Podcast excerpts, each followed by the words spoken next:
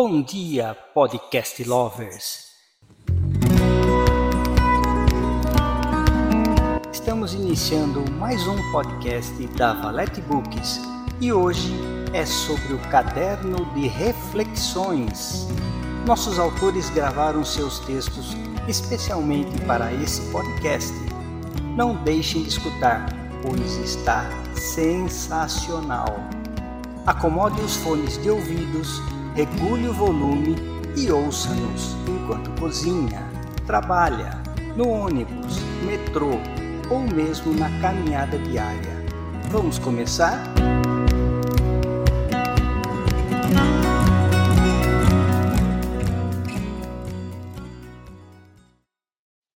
Eu Fico, por Alessandra Vale.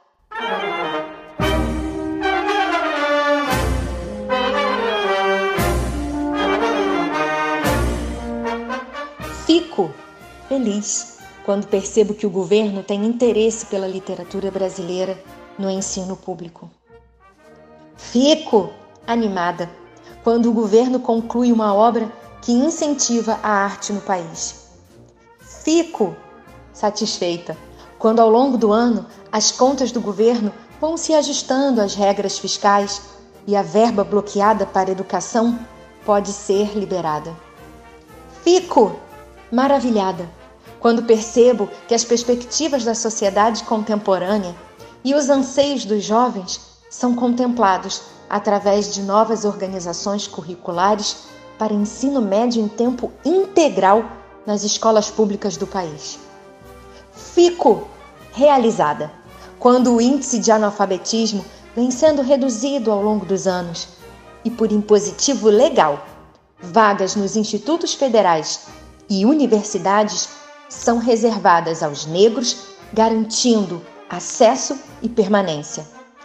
Fico satisfeita quando o reajuste do piso salarial dos professores corresponde a um acréscimo de 15% quando comparado à remuneração mínima anterior.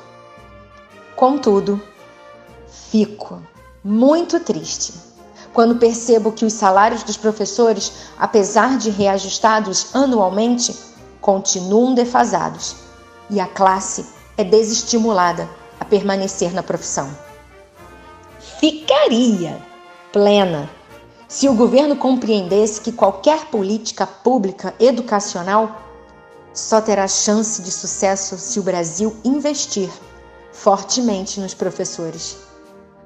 A independência do Brasil está dependente e a educação é um dos elementos fundamentais para a garantia da liberdade.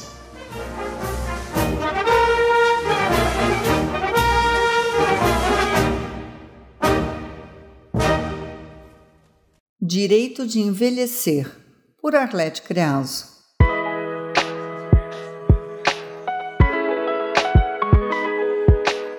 Engraçado que quando chegamos a uma certa idade, passamos a ser chamados de velhos, e isso como se fosse uma ofensa. Há cerca de 30 anos, quando ainda lecionava, estava reunida com algumas professoras e a conversa era exatamente sobre velhice. A maior parte na faixa etária dos 25 aos 40 anos. Mas havia uma professora com mais idade, acredito que beirava os 60 as mais novas falando sobre o fato de estarem praticamente começando a vida de casadas ou mães ou algo parecido. E em dado momento, uma delas, a mais jovem, comentou sobre a dureza de se envelhecer. Com certeza, uma das qualidades que a velhice nos proporciona é a sabedoria. Vivemos mais, por isso ouvimos sobre mais assuntos do que os mais jovens. A professora com mais idade, bem quieta em seu canto, ouvindo as mais jovens se vangloriando sobre a juventude, se pronunciou de forma bastante coerente. Levantando-se para sair, virou para as jovens e disse: Ao menos sei que já cheguei até aqui. E vocês? Não preciso dizer que houve um silêncio quase fúnebre, e após isso, uma gargalhada por percebermos o quanto estávamos sendo tolas por desdenharmos a velhice. Há muitos jovens velhos aos 20 ou 30 anos. Muitos deles mais parecem zumbis sem saberem que rumo tomar. Hoje eu, beirando 60 anos, percebo que tenho total direito de envelhecer. Trabalhei duramente desde os 14 anos e ainda trabalho. Me casei, criei meus filhos e ajudo a criar uma neta.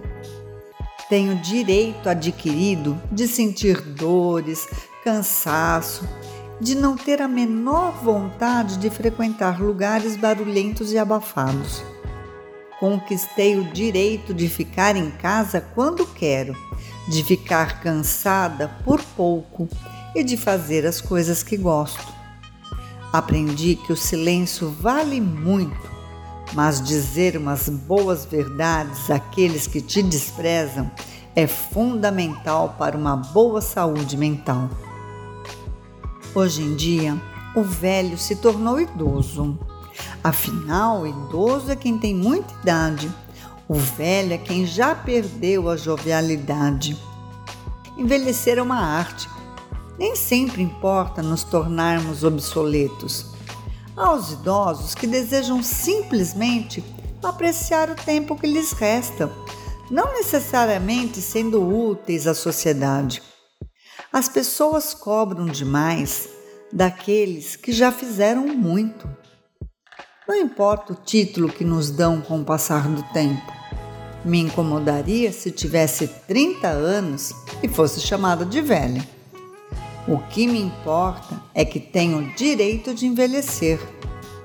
Não me incomodo de ficar velha ou idosa. O que me incomodaria é se eu estivesse morta com vida.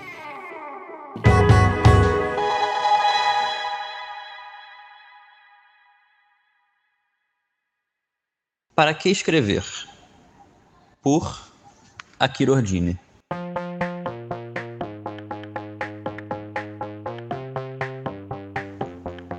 Se é para ganhar pouco, vivendo só de troco, para que escrever?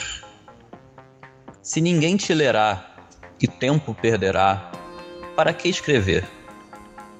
Se só junta dinheiro, doutor e engenheiro, para que escrever? Se o país vive ferrado e a fome é sempre um dado, para que escrever? Se tem chance de, sem contexto, alguém vir roubar seu texto, para que escrever? Se o mundo está em guerra e em breve é o fim da Terra, para que escrever? Escrever, escrever, de novo e para valer. Para matar a autofagia, a depressão e a agonia, que esses discursos tão batidos em um mundo tão binário e cru vêm trazer. E para eles, não vale a rima. Imagine um insulto terminado em er.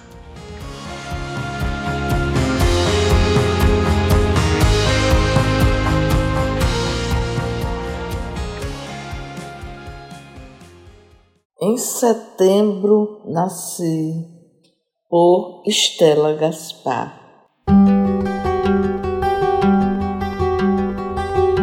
Para a vida em espiral, se movendo como uma ventania, sonhos ampliados em primaveras brasileiras e outonos na Europa. Em setembro nasci, com a grandeza e generosidade do amor. Os sinos e os roxinóis cantaram no meu nascimento exaltando a paixão de setembro, construída cada dia, bordada com lótus vermelhas, acariciando e cobrindo a minha alma. Sou do signo de Virgem e forte, com a esperança, tendo meus olhos nus, como no dia em que nasci. Meus sonhos se realizam docemente em um mar de cores.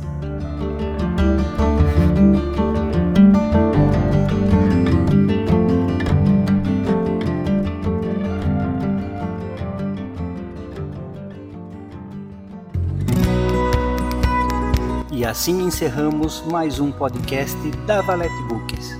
Fiquem atentos que a qualquer momento um novo episódio poderá surgir Espero que todos tenham tido uma experiência satisfatória. Não esqueçam de nos seguir e deixar o seu feedback. Tchau, tchau!